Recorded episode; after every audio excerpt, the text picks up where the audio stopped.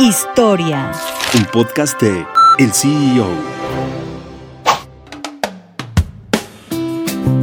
José Sulaimán Chagnon fue uno de los directivos más exitosos en el deporte. El empresario mexicano de ascendencia libanesa nació el 30 de mayo de 1931 en Ciudad Victoria, Tamaulipas.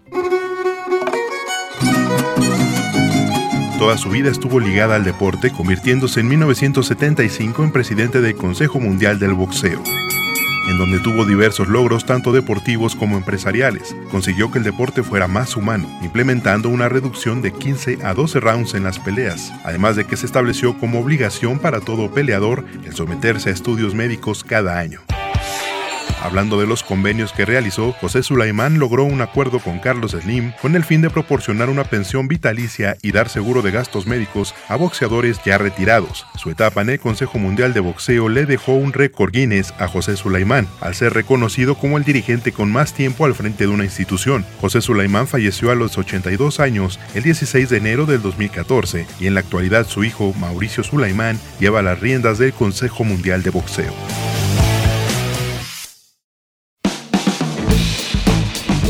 Mantente en el mercado con las noticias más importantes de la tecnología y los negocios, escuchando y compartiendo todos nuestros podcasts en el CEO.com, en arroba el CEO-en Twitter y el CEO en Instagram. Soy Israel Águila y nos escuchamos la próxima.